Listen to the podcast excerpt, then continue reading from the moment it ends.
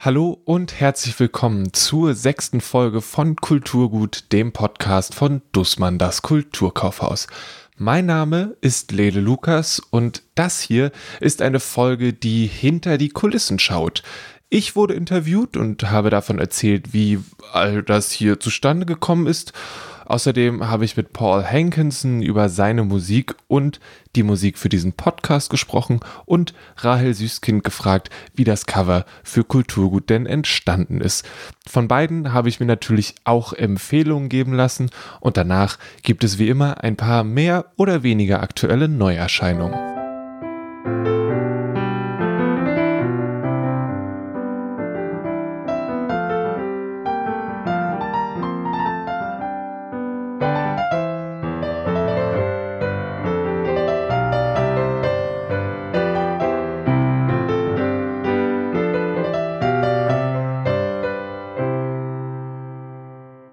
Herzlich willkommen bei der großen Making-of-Folge von Kulturgut, der Podcast von Dussmann, das Kulturkaufhaus.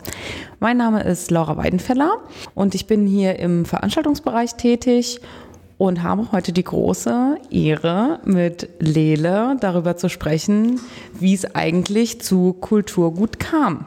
Erzähl doch mal von dir und wie du zum Kulturkaufhaus gekommen bist und so weiter und so fort. Wenn Menschen ein bisschen im Internet rumsuchen wollen, dann finden sie einen Artikel im Tagesspiegel zum Erscheinen von Harry Potter 4, glaube ich, wo ich interviewt werde und unter anderem ähm, davon erzähle, dass mein Kumpel Marvin aus der Schule, der, was der findet, was in dem Buch alles passiert.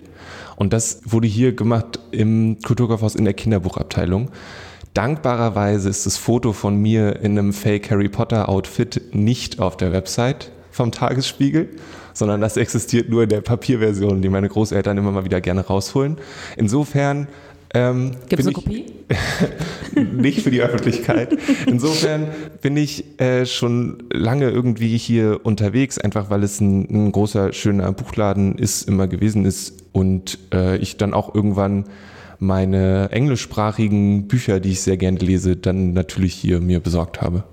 Dass du dann quasi als Kunde ursprünglich hierher gekommen bist, um das Bücherregal aufzustocken, genau. sozusagen. Ich habe dann immer so eine kleine feste Tour gehabt. Ich bin bei den Manga vorbeigegangen in der deutschen Abteilung bei den Comics da und war dann im English Bookshop, um mir da die Sachen anzugucken. Naja, aber du arbeitest ja jetzt gerade nicht hauptberuflich im Kulturkaufhaus. Ich studiere Grundschulpädagogik in Potsdam und bin dazu als Werkstudent im English Bookshop tätig und mache halt den Podcast. Ich bin im English Bookshop bin ich inzwischen Disponent, also aktuell für Comics und Graphic Novels, für die Spiele, die wir haben und jetzt seit kurzem bin ich auch verantwortlich für Science Fiction und Fantasy Bücher. Also genau deinen Interessen es entsprechend. Hat sich, es hat sich alles so ergeben, wie ich es langerhand geplant habe. Wie lange bist du jetzt schon am Kulturkaufhaus? Oktober 2016 habe ich, glaube ich, angefangen. Ja, wie du schon gerade gesagt hast, und dann das große und dann kam Corona. Das hat ja seinen Effekt auf viele Menschen gehabt und natürlich auch aufs Kulturkaufhaus. Ganz klar, das öffentliche Leben wurde eingeschränkt. Wir hatten auch zwischendurch geschlossen. Ja. Inwiefern hat dich das dann betroffen und auch den English Bookshop? Also dadurch, dass ich Student bin, gibt es für mich keine Kurzarbeitslösung, weil Studenten nicht in die Sozialkassen einzahlen. Und deswegen hatte ich erstmal keine Stunden und so ging das, glaube ich, vielen an der Stelle dann, hm. was den English Bookshop angeht. Und jetzt kommen wir so langsam wieder, sind wieder auf, wir haben wieder eine Kasse, die an ist und so weiter und so fort. Das nimmt also alles wieder Fahrt an. Was da ganz spannend ist, ist, dass zum Beispiel natürlich auch der Transport von Ware irgendwie betroffen ist, wenn jetzt weniger geflogen wird, werden auch weniger Lasten von hier nach da geflogen. Deswegen war das teilweise so, da kriegen wir dann die Sachen oder nicht zum Beispiel jetzt aktuell der neue Susan Collins, der neue Hunger Games Buch. Das war für, weiß ich nicht, eine halbe Woche oder so, war ganz Deutschland, hat keine Exemplare auf Englisch gehabt, weil die alle im Zoll fest saßen. Ja, man muss vielleicht auch dazu sagen, dass Lieferschwierigkeiten, ich behaupte das jetzt einfach mal am ersten zu spüren sind, zuerst zu spüren sind im English Bookshop, mhm. weil das einfach viele ausländische Lieferanten auch sind. Genau, ja. Wir sind, also viele Sachen sind natürlich irgendwie vor Ort irgendwo, je nachdem wie groß sie sind, aber irgendwie müssen sie da hinkommen und wir importieren da auch ziemlich viel, ja.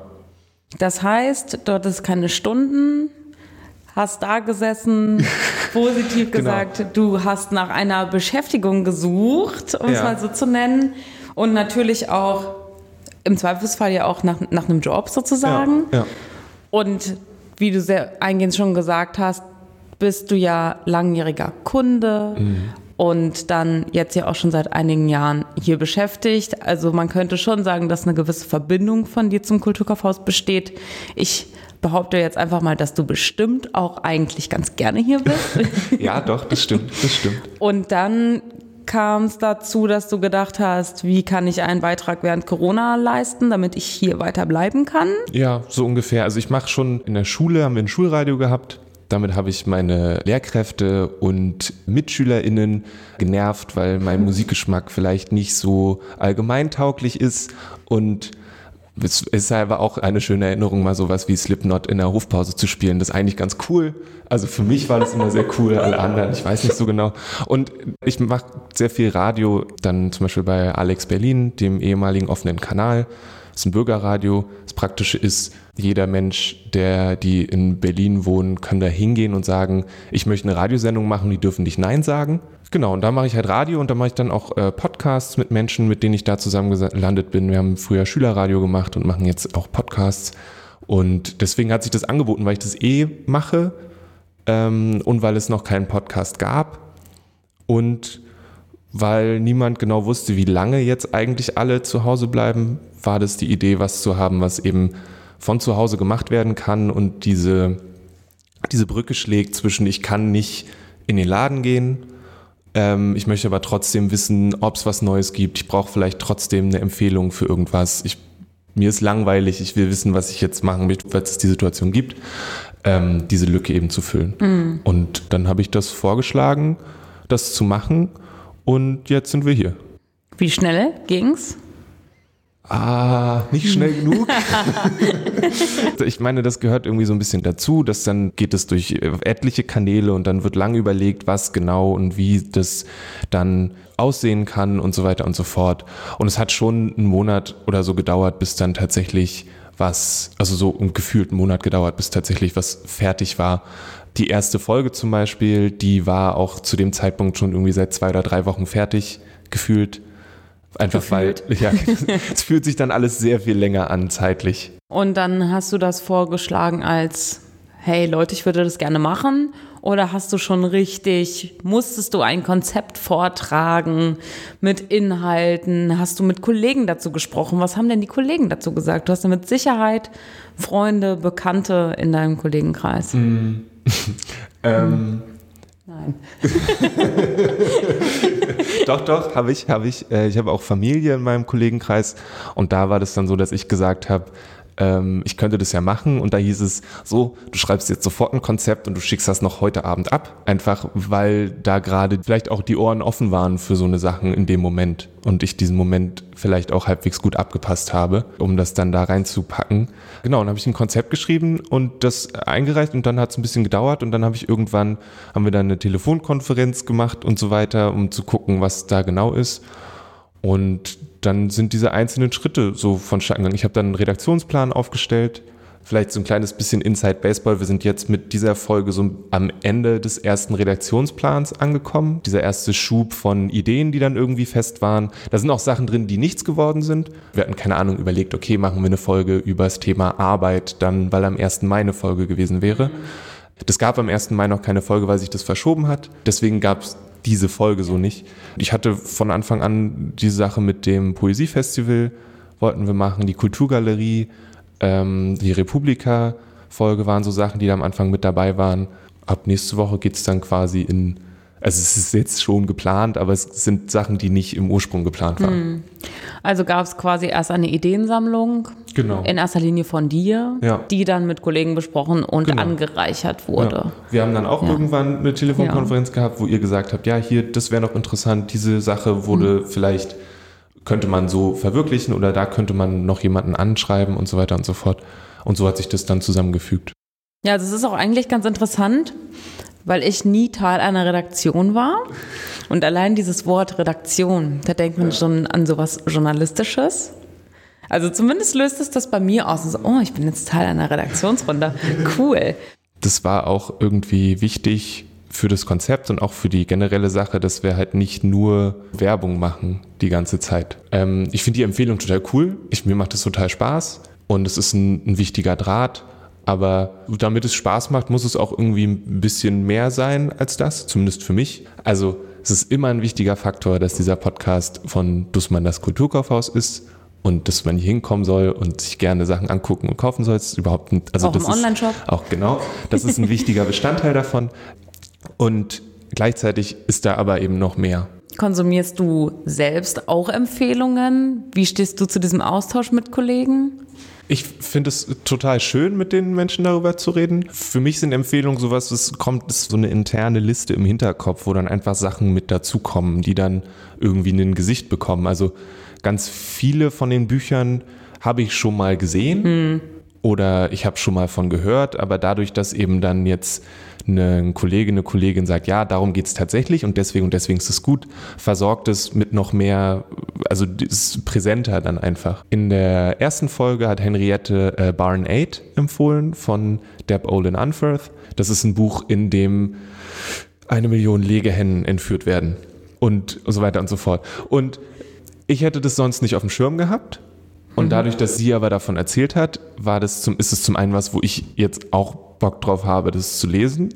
Und aber auch für mich als Verkäufer so ist, dass wenn mich jemand fragt, was ist denn dieses Buch mit der Henne vorne drauf, dann habe ich halt so Stichpunkte, weil mhm, ich dieses, dieses Gespräch mhm. geführt habe und eben weiß, was kann ich dazu sagen und so weiter. Und deswegen ist es zum einen für mich eine Bereicherung, von Sachen, die ich gerne lesen oder hören oder gucken möchte und zum anderen dann auch, wo ich besser drüber reden kann. Ich muss aufpassen, dass ich nicht, was ich an DVDs empfehle, weil in den ersten zwei Sachen habe ich mir die DVD danach auch selbst gekauft, die ich als Neuerscheinung mit drin hatte und das dann geht dann ja auch irgendwann ja. Auf, also ja, das ähm, kenne ich das auch. ja.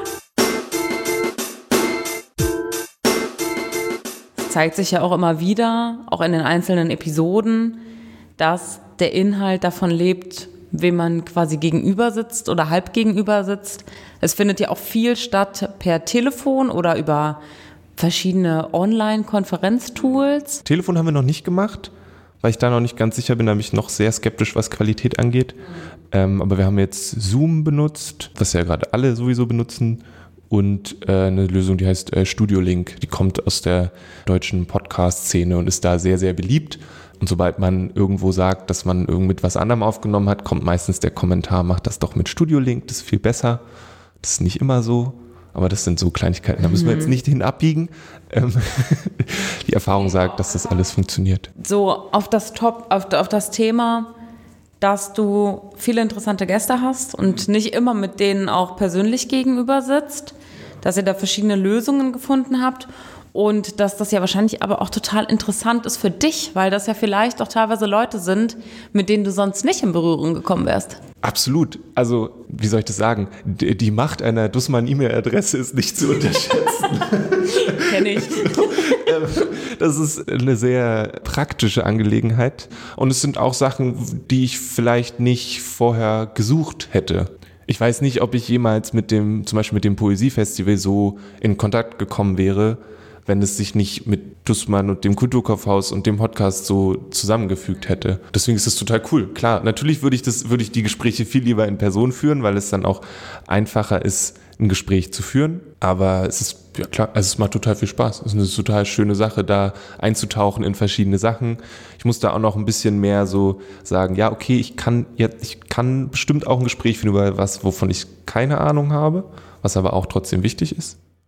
Ist ja für den Zuhörer oft so, dass er sich damit vielleicht über ein Thema, mit einem Thema auseinandersetzt, womit er sich sonst nicht auseinandersetzt, der vielleicht quasi genau dieselben Anfängerfragen wie du hat, sodass es nicht direkt so ein spezifische, in so eine spezifische Richtung geht, sondern man halt so Step by Step sich äh, an Themen annähern kann.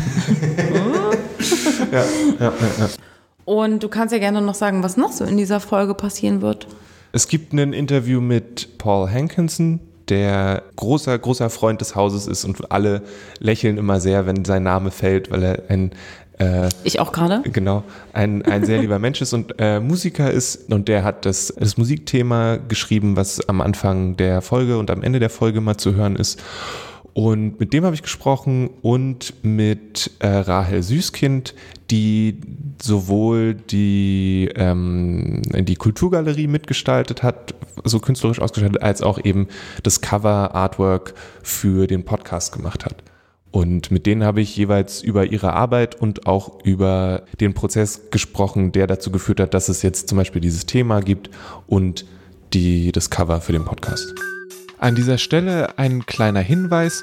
Das Interview mit Paul Hankinson ist auf Englisch, aber Paul hat einen sehr angenehmen australischen Akzent und ist ziemlich gut zu verstehen.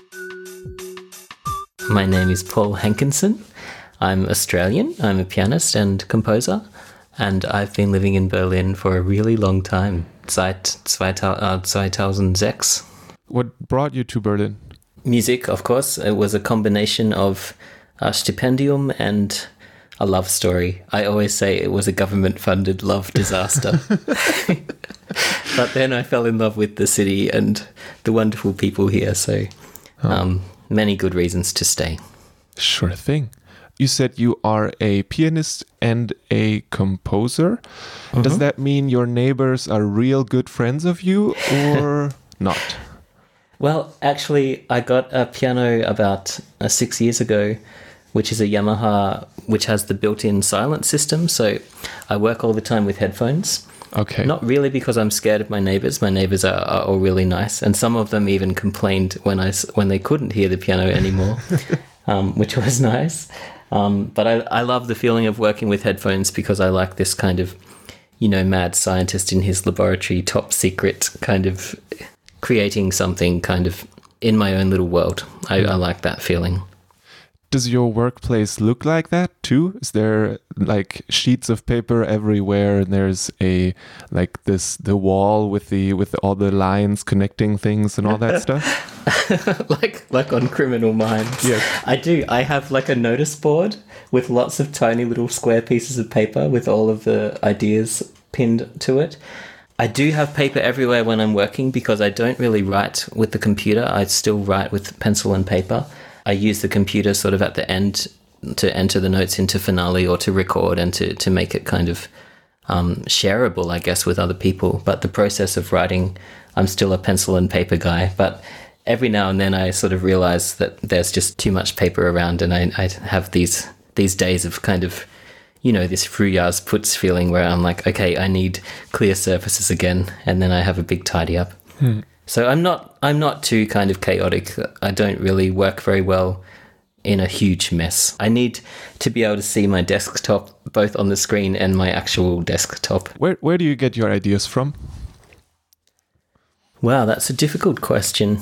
Um, I guess from from anything that inspires me. I mean, the most the last two two albums I've made, which which are in your beautiful shop, um, are both inspired by. Well, one is inspired by Schubert, um, and one is inspired by Emily Dickinson poetry. I, I get overwhelmed by possibility. Like the, if I just sit down to write a piece of music, um, which can be on any theme or for any reason, then there's so many possibilities that I can't really start. So limiting myself by having a theme or somebody or something that that inspires the album, which then kind of runs underneath everything and informs everything, um, really helps me. So yeah, the most recent album. It actually started because I found out that Emily Dickinson played piano. Um, I had loved her poetry since I was a student, so you know, for more than 20 years, I've been reading Emily Dickinson and was fascinated by her work, but also the story of her, her sort of strange little life, I guess. Um, and then I woke up one morning here in Berlin and just had this feeling that there must have been a piano in that old house that she lived in first with her parents and then after they died with her sister. She basically stayed home for all of her adult life. She was known to be a bit of a recluse. So, I mean, she would have been fine in this corona time because she just stayed home anyway. And I can relate. I, I'm a little bit similar, not to the same extreme, but I definitely like to be home. But yeah, it occurred to me that maybe her sister played the piano and I had this idea that as Emily was sitting in her room writing poems that she would have heard the sounds of a piano drifting through the house. And then I looked it up and I found out that it was actually Emily herself who was known for her midnight improvisations. And I could even access her piano book. So all of the sheet music that she bought during her life was online in the Harvard Library, and I could access that. So that kind of is what started the whole process of making that album. And it was inspired by her poetry, but even more so by the stories around the piano, the piano in the house, and who came to play it, what was played on it, and that role of music kind of in her life. So I, I guess I like to have a theme Yeah. to answer your question. Otherwise, yeah, too many possibilities, and then I can't can't even begin. when I do those these interviews for the podcast and I hear listen to them once and I edit and then I hear them again and I'm like, oh, I, I oversaw so many things. I need to do so much. And then I guess at one point you too have to decide this is done now, right? That's the hardest thing, I think, and I think I'm I'm gradually getting better at editing myself and at letting things go. I think it used to be a problem for me that I found things found it very hard to finish anything um, because a lot of my my writing it starts always with improvising. So I will record myself playing sometimes for a really long time, and then I have to sort of sit and listen through and sometimes that's difficult because there's moments where I really get lost, and then there's little tiny moments where I, f- I feel like I found something or I had something. Then I'll take that moment and try to sort of work that into a, a piece. And of course, there's a lot of nice ideas that get thrown away, or things might take a different direction in the process of kind of bringing it from the back of the brain or the subconscious to the front, like to something tangible that can exist and that can uh, then be recorded or notated or shared in some way with other people. Um, things get lost along the way and things change along the way. Um, and I think now I've kind of made friends more with the the feeling of finishing something because I think it makes it possible. I actually have written at the very top of my notice board this question in capital letters, which says, Who is it for? And when I think that I'm making something for, for people, if I have someone in mind or, or a group of people in mind that I can finish something and send it to them and I think they might like it or it might be useful, it really helps me finish it. Because if I just have this idea of this kind of aspiring for a perfect piece of music or something really beautiful or really special, it gets impossible. But when you remember that it's something made by a human for other humans, then this idea of perfection kind of goes out the window, which then um, really helps. You made more than one piece of music for the Kulturgut podcast.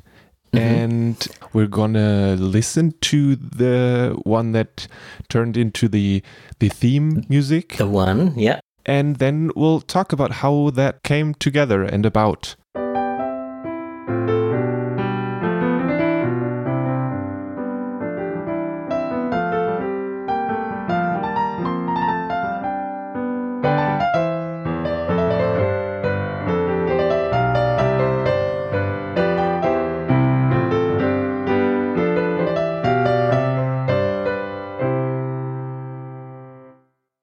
How did you do that? well, it was really funny because when when I did uh, my concert at Dusman for the Dear Emily album, I had this idea on that day to make a little Zugabe using the the letters of the word Dusman to assign musical notes to each of those eight letters. It's eight, right? D U S S M A N N. Yes. Yeah, and I, I made this little piece. Um, and then on the day of the concert, I didn't play it because it just felt like like I wanted to share it with all of the Dusman people, but for the for the other people there, I ended up playing I think a different track from the album, and then it just felt like it, the concert was it was the right time to finish. But then when Laura Engel uh, wrote to me about this uh, Dusman podcast idea, I remembered that little Dusman theme that I had written on that day, and suddenly it made sense. I was like, ah, this is what this is for, and um, so it was very nerdy the way that I did it. I mean, the letter D is of course already a note, the note D, um, and what I did is I just wrote out A B C D E F G, so the musical notes of the scale that I'm used to from Australia. I know you guys use the ha as well Yes. um, which still confuses me to, to this day when people say play a B and then everyone plays what I think is a B flat. And a ha is a B. Anyway, I left I left ha out. I just did it in my my old way that I've I've often done this. Like since I was about 14 I've made melodies out of words. So it's something that I just wanted to stick to my my method. And yeah. And then I write out the whole alphabet and then above the letters of the alphabet I write A B C D E F G. And then H will be an A. And then I start again and continue like that. And so then I look at the word Dusman and I see that D is uh, D. U becomes G, S becomes E, and then there's two of those. Um, M became F. A is, of course, already A. And then there were two G's at the end, which is the last two ends of Dusman. So the Yeah. melody became this da da dum bum bum bum bum bum. And then I just assigned that rhythm and I moved moved the the second E and the second G down an octave just to give the melody more shape, but still kept the right notes. And then it just became this little kind of classical sounding melody, and then I just uh, continued it. But it kept coming back to this da da dum bum ba da dum bum ba da da da da. So that that became the Dusman theme. How long did that take you? Not long, not long. maybe the whole thing maybe took twenty minutes. That's amazing. That's really cool. It's totally geeky, but again, it's that same it's that same thing that like that idea of using the letters of the notes, like the letters kind of predetermine what the notes are. Um, it limits me. Like if I if I just sat down and thought, okay, I need to write a melody for Dusman, it would take a lot more than 20 minutes. It would probably take six weeks because I couldn't. There's too many Möglichkeiten. Again, it's that same feeling. So having these kind of geeky plans it really helps me just uh, do something. Im Internet findet ihr Paul Hankinson unter hankensonmusic.com. Den Link dazu gibt's in den Show Notes. Und somit haben wir zwei von drei wichtigen Bestandteilen des Podcasts abgearbeitet. Bleibt Rahel Süßkind, die nicht nur das Banner für die Kulturgalerie gestaltet hat, sondern auch das Cover für diesen Podcast illustriert hat. Ich bin Rahel Süßkind. Mein richtiger Name ist eigentlich Chrissy Farnbruch. Rahel Süßkind ist äh, nur mein Künstlername.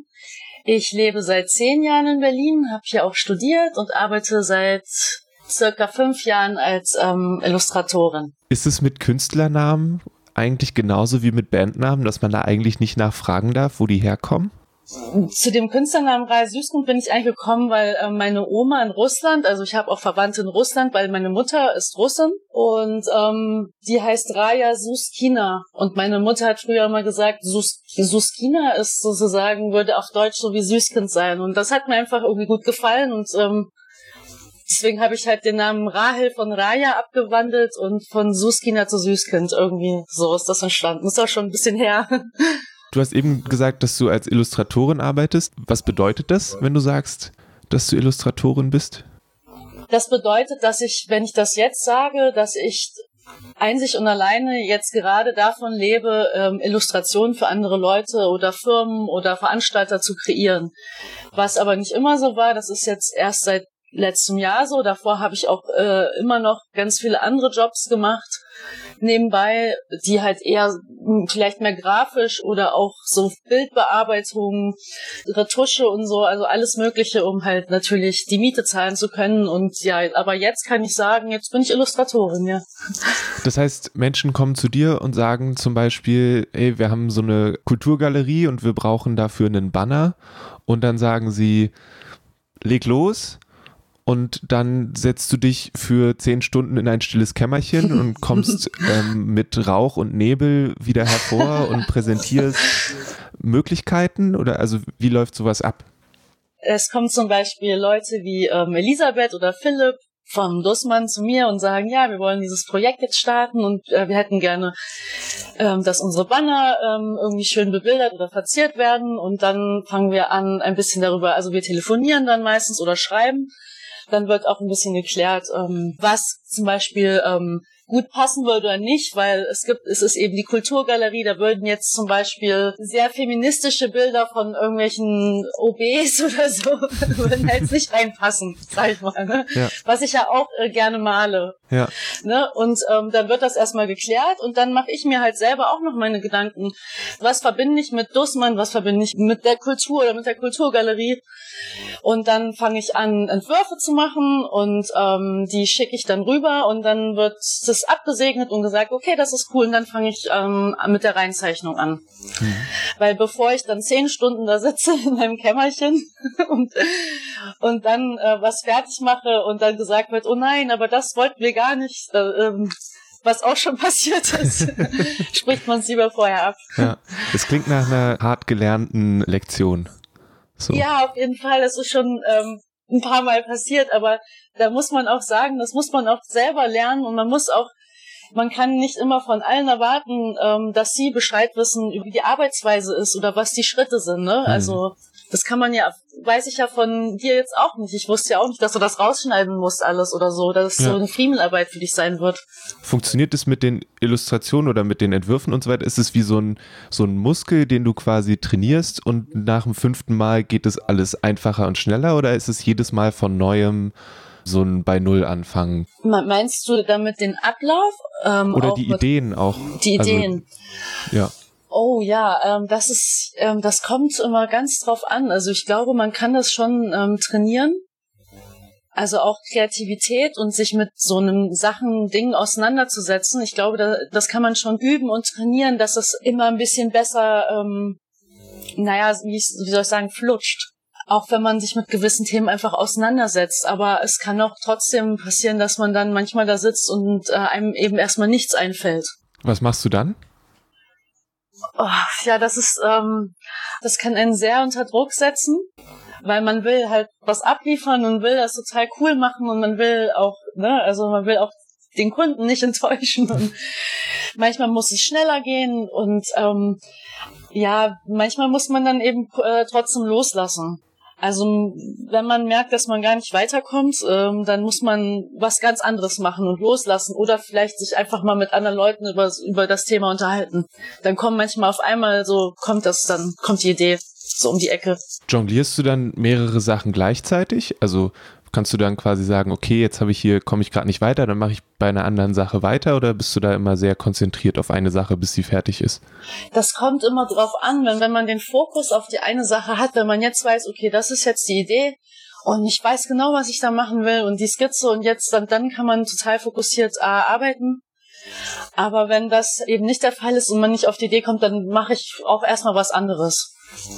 Ja, das tut auch dann gut. Wie war das dann konkret jetzt zum Beispiel bei dem, bei dem sehr coolen Artwork für den Podcast? Dieses ja, die Charaktere, äh, die Charaktere sehen ja den zum Beispiel in der Kulturgalerie-Sache relativ ähnlich. Ich weiß nicht, ich glaube, mhm. die Kulturgalerie war davor schon.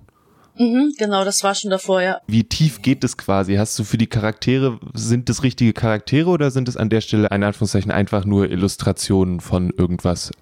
Ähm, also es sind es sind schon Charaktere. Also ähm, also ich spiele oft mit Stilen oder ich versuche gerne meinen Stil immer weiterzuentwickeln, beziehungsweise dass man ihn aber trotzdem immer äh, immer noch wiedererkennt. Und ähm, gerade hatte ich halt auch da so eine Phase, wo ich viel mit so auch Pflanzen, Blumen und ähm, Characters gearbeitet habe. Und deswegen habe ich zum Beispiel auch bewusst versucht, dass man den Kulturgut-Podcast, dass man da die Illustration auch mit der Kulturgalerie also auch verbindet. Hm. Also dass das nicht was ganz anderes ist und das so eine Sprache hat. Wenn du einmal in so einem Stil was gemacht hast, dann ist es wie so ein Portfolio, auf das du zurückgreifen kannst.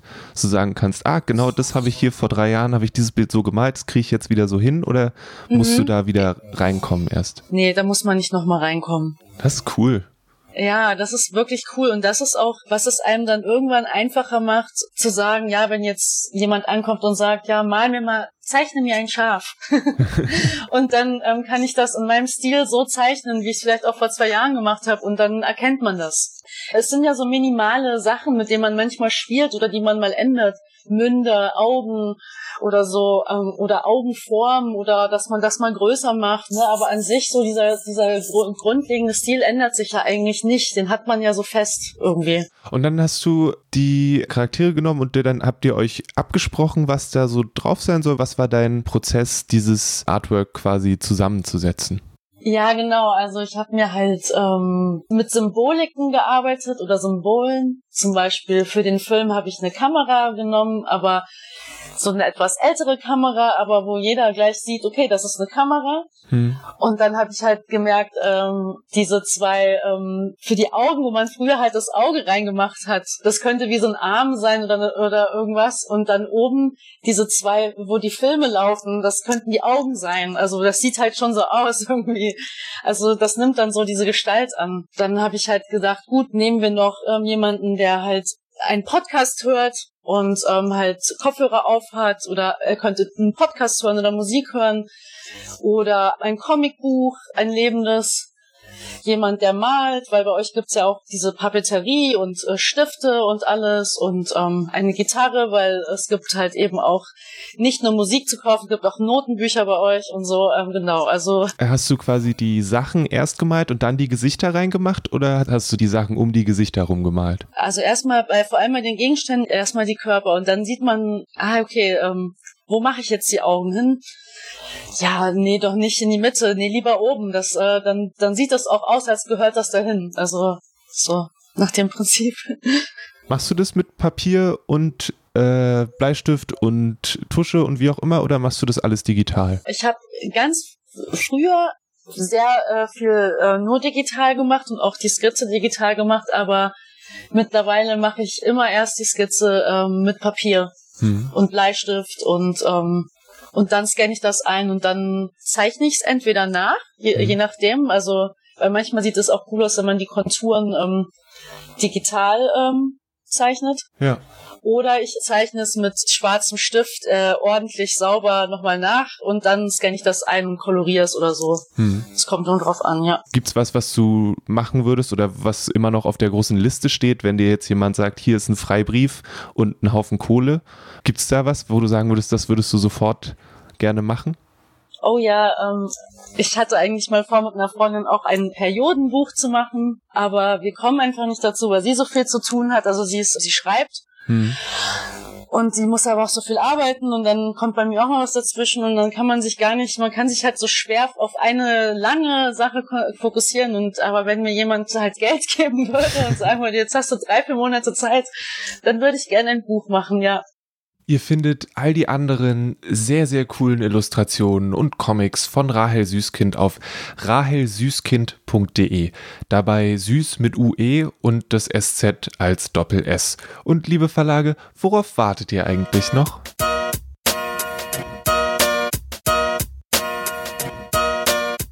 Ich habe sowohl Paul als auch Chrissy um ein paar Empfehlungen gebeten und sie haben sich nicht lumpen lassen.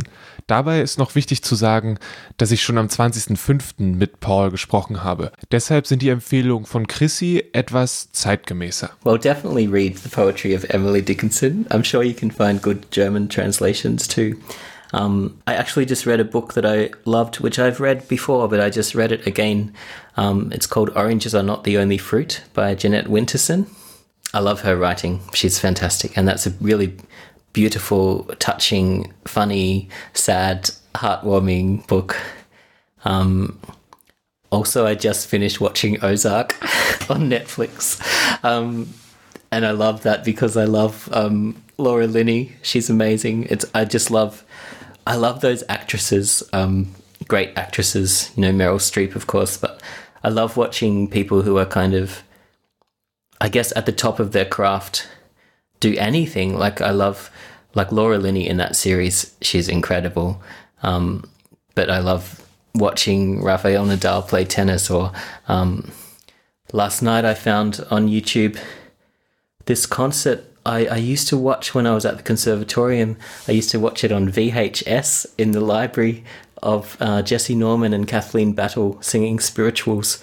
And I looked for that over the years. I've looked for it on YouTube, and it has never been there. And then yesterday I looked for some reason and I saw that someone has uploaded it in April, so it's new and the quality is really good. And so I, I went on this kind of tangent watching Kathleen Battle sing all of these spiritual songs. And again, it's that same thing. She's just right at the top of her craft and just, um, it's like watching dolphins swim or something. It's just, it's, it's the most natural thing in the world. And, um, and so kind of close to sort of flirting with perfection. And it, it I think watching anybody flirt with perfection sort of um, is thrilling for me. I remember watching Whitney Houston sing One Moment in Time in that white dress when I was about 14 or 15. I think that was maybe the first time I saw someone come that close to perfect.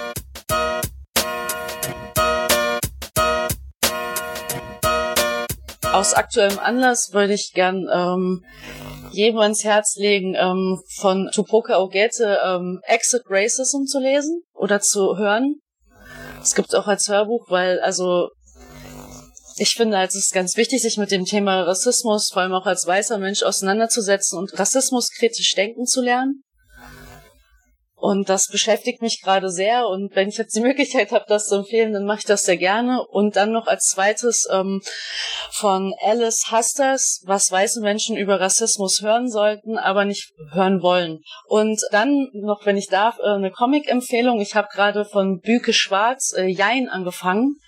Das ist ein Comicbuch und also ich habe es jetzt erst angefangen und ähm, noch nicht zu Ende, aber es geht halt um eine deutsch-türkische Künstlerin in Berlin und um die Geschichte, ähm, als sie halt in Türkei die Wahlen über, äh, mit Erdogan angefangen haben und über die, die Identität und alles. Und ich finde, das ist echt ein total toll gezeichnetes, gemaltes Buch. Die Bildsprache ist so schön und das kann ich auch jedem empfehlen.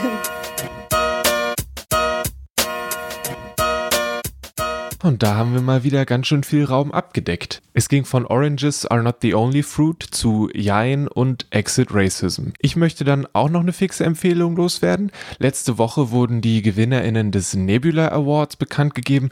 Das ist einer von zwei sehr großen Science-Fiction-Fantasy Awards. Die beste Novel ähm, das ist Sarah Pinskers A Song for a New Day. Habe ich leider nicht gelesen, aber die beste Novelle. Die heißt This is How You Lose the Time War und ist von Ama El Mokhtar und Max Gladstone. Und die hat mich letzten Sommer einen Tag lang festgehalten und nicht mehr losgelassen. Es geht hier um zwei Raumzeitagentinnen, die sich in einem Krieg in unterschiedlichen Zeitlinien bekämpfen.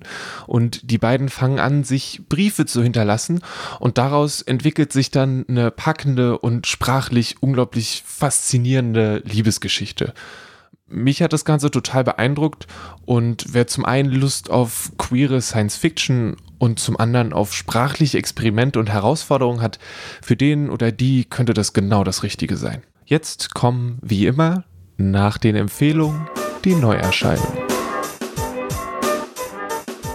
Jenny Beth ist vielleicht als Frontfrau der Savages bekannt. Die haben mit ihrem Post-Punk-Sound in den letzten Jahren für ordentlich Furore gesorgt. Jetzt ist Beth zum ersten Mal alleine unterwegs. To Love is to Live ist ihr Debüt als Solokünstlerin und verspricht ebenso düster und stimmig zu werden wie die Alben von Savages. To Love is to Live von Jenny Beth erscheint bei Universal Music und kostet im Kulturkaufhaus 12,99 Euro. A Burning ist das Debüt von Megha Majumdar, Jivan wird für einen terroristischen Akt verantwortlich gemacht. P.T. Sir versucht in einer rechten Partei aufzusteigen und sieht sein Gelingen mit dem Fall von Jivan verbunden.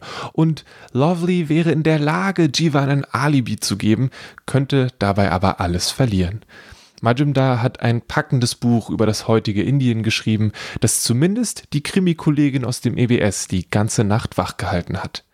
A Burning von Megha Majumdar ist bei Random House erschienen, hat 239 Seiten und kostet 15 Euro. Anders als für viele andere Medien ist für Manga kein Szenario zu weit weg und keine Zeit unerreichbar. Arte von Kei Okubo spielt im Florenz des 16. Jahrhunderts und erzählt von Arte, einer jungen Frau, die sich entgegen aller Erwartungen als Künstlerin profilieren möchte. Der Zeit entsprechend muss sie dafür bei einem Meister in Lehre gehen und stellt schnell fest, dass niemand eine junge Frau zur Schülerin haben will. Nach etwas hin und her landet sie bei einem gewissen Leonardo. Der Manga ist wirklich wunderschön gezeichnet, er besticht durch einen klaren Stil und schafft es sehr gut, die historischen Anteile mit Humor, Wärme und einer kleinen Prise Liebe zu verbinden. Der erste Band von Arte ist bei Carlsen erschienen, wurde von Yuki Kowalski übersetzt, hat 189 Seiten und kostet 10 Euro. Bisher sind insgesamt fünf Bände angekündigt. Das wirkliche Leben von Adeline Dieudonne erzählt von einem Mädchen, das in einem Reihenhaus aufwächst. Der Vater liebt den Fernseher, Whisky und die Jagd und ihr kleiner Bruder ist ihr einziges Licht. Nach einem tragischen Unfall muss sie nicht nur den Bruder vor dem Einfluss des Vaters beschützen, sondern auch lernen, Verantwortung für ihre eigene Zukunft zu übernehmen. Das wirkliche Leben von Adeline Dieudonne wurde von Sina de Malafosse aus dem Französischen übersetzt, hat 238 Seiten und kostet 18 Euro. Und das war's dann mit einer weiteren Folge Kulturgut. Wenn ihr Lust habt, mehr Musik von Paul Hankinson zu hören oder euch ein Kunstwerk von Rahel Süßkind an die Wand hängen wollt, dann kommt vorbei ins Kulturkaufhaus oder ruft an, schreibt eine E-Mail und dann bekommen wir das geregelt. Mehr Informationen gibt es wie immer auf kulturkaufhaus.de und in den Show Notes. Wir würden uns außerdem über Rückmeldungen zum Podcast freuen. Gerne in Form einer Bewertung bei iTunes, dann finden vielleicht noch mehr Leute Kulturgut und haha und ihr könnt auch ihr könnt aber auch eine Nachricht bei Instagram schreiben. Solltet ihr noch mehr Fragen zur Entstehung oder zur Herstellung des Podcasts haben, dann stellt sie gerne ebenfalls auf diesen Wegen. Ihr könnt auch auf kulturgut.podigy.io Kommentare hinterlassen. In der nächsten Folge geht es dann um die erstmals digitale Fetela Musik. Und bis dahin bleibt gesund und lasst euch nicht ärgern. Black Lives Matter und das nicht nur in den USA, sondern auch hier und überall sonst. Die Eröffnungsmusik kommt von Paul Hankinson und das zwischendurch wurde mit Hilfe von Citizen DJ, einem Spielzeug der Library of Congress, erstellt. Das Cover hat Rahel Süßkind illustriert. Vielen Dank an Paul Hankinson und Rahel Süßkind fürs Beantworten von Fragen und an Laura Weidenfeller für das Stellen von Fragen.